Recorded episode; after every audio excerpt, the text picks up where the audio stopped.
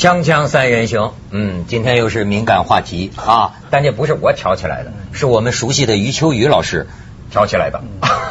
哎，于老师哭了是吧？于老师含泪劝告，没不一定流了下来，就含泪，含泪劝告。在里边，含在请愿灾民，就是说，呃，从他从海外一些媒体看到，呃，灾区一些家长啊，不是捧着遇难孩子的那个照片，不是请愿吗？呃，要求就是针对这个造成房屋倒塌的学校领导和承包商。他说，从画面上看得出，警察们正用温和的方式劝解家长们，情绪激烈。由此，就是于老师的担心，主要是那些已经很长时间找不到反华借口的媒体，又开始进行反华宣传了，列举了海外媒体所谓一些诬陷性的说法。此文一出啊，舆论大哗，这你们就知道了。所以说呢，我们不能不聊聊。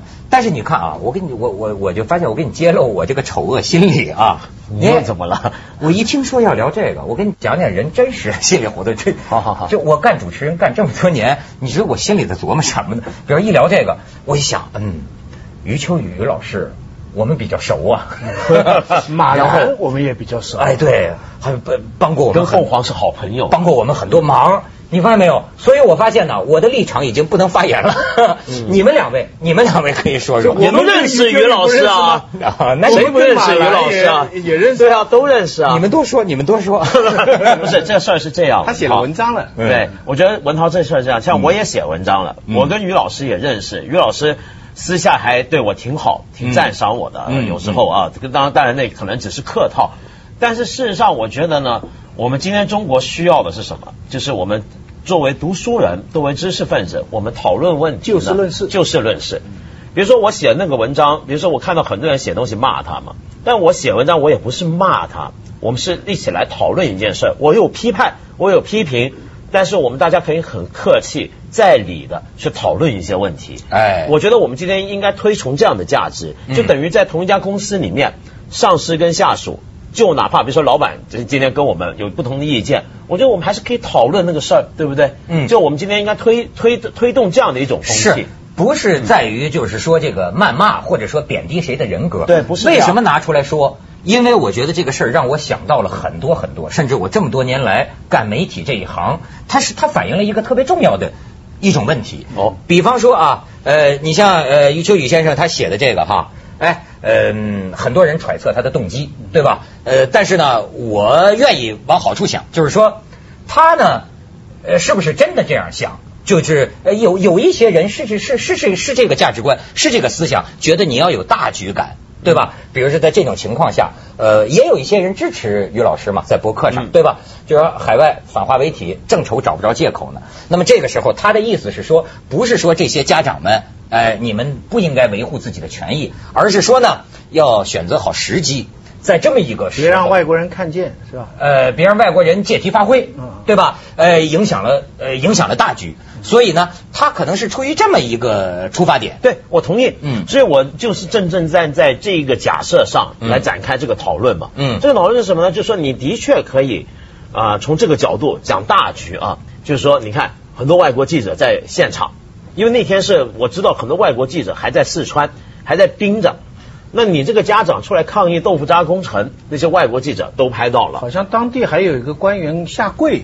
对，那是之前的事儿。对，叫他们回去。嗯 OK，你如果从当局的角度来看，我觉得现在最大问题在哪？就我们这种所谓的大局观呢？这个大局其实是当局。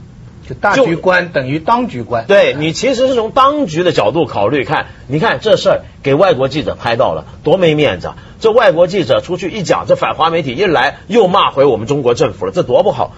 可是问题是你除了从这种观之外，你还有另一种观，我认为也是大局观，甚至是更大的大局观。什么观呢？从老百姓的角度考虑，你从这些家长角度考虑，地震没了孩子，嗯，孩子死了，怎么死的呢？不明不白。你你你你很心中满是愤怒，当然现在我们没办法百分百断定是房子过工程里面出问题，但是他的愤怒，他的伤心，我们是不是都能理解？那你再从他的角度出发，他要求查清楚这事儿，在什么环境下查清楚最好？就是有记者在场的时候最好，因为让记者都看着，这是我们中国传统智慧嘛，对不对？让别人看着，那就逼着你必须好好的办这件事儿，对不对？所以这个家长他既然有真实的情感在后面推动出来哭诉，又有一个很传统智慧的考虑，所以家长们这么做，难道不是很合情合理吗？所以呢，我你想想看这件事儿，你就可以有两种观点。嗯，你从政府角度看，说，哎，你这会让我们政府很没面子；你从老百姓角度看，你要还我儿子一个清白，还我子女一个清白。同时，他不止还子女清白，他同时要为全国人民啊做一个主张。什么主张呢？就因为这一阵，使得大家都很关心我们平常，比如说不在灾区的，像比如像我们广东的，我们的校舍怎么样？我们别的地方的校舍怎么样？就会促使大家关心，所以你看，你有两种选择，只要只是问题只在于你的选择是作为一个文人，作为一个知识分子，你是选择站在当局的立场看，还是选择站在灾民的立场？你看啊，我我给你引用这个，站在哪个立场上看有好处？呃，对，我给你引，我给你引用余余余余秋雨的这个原文，他的意思是说呀，就是说丧子之痛，全国人民感同身受。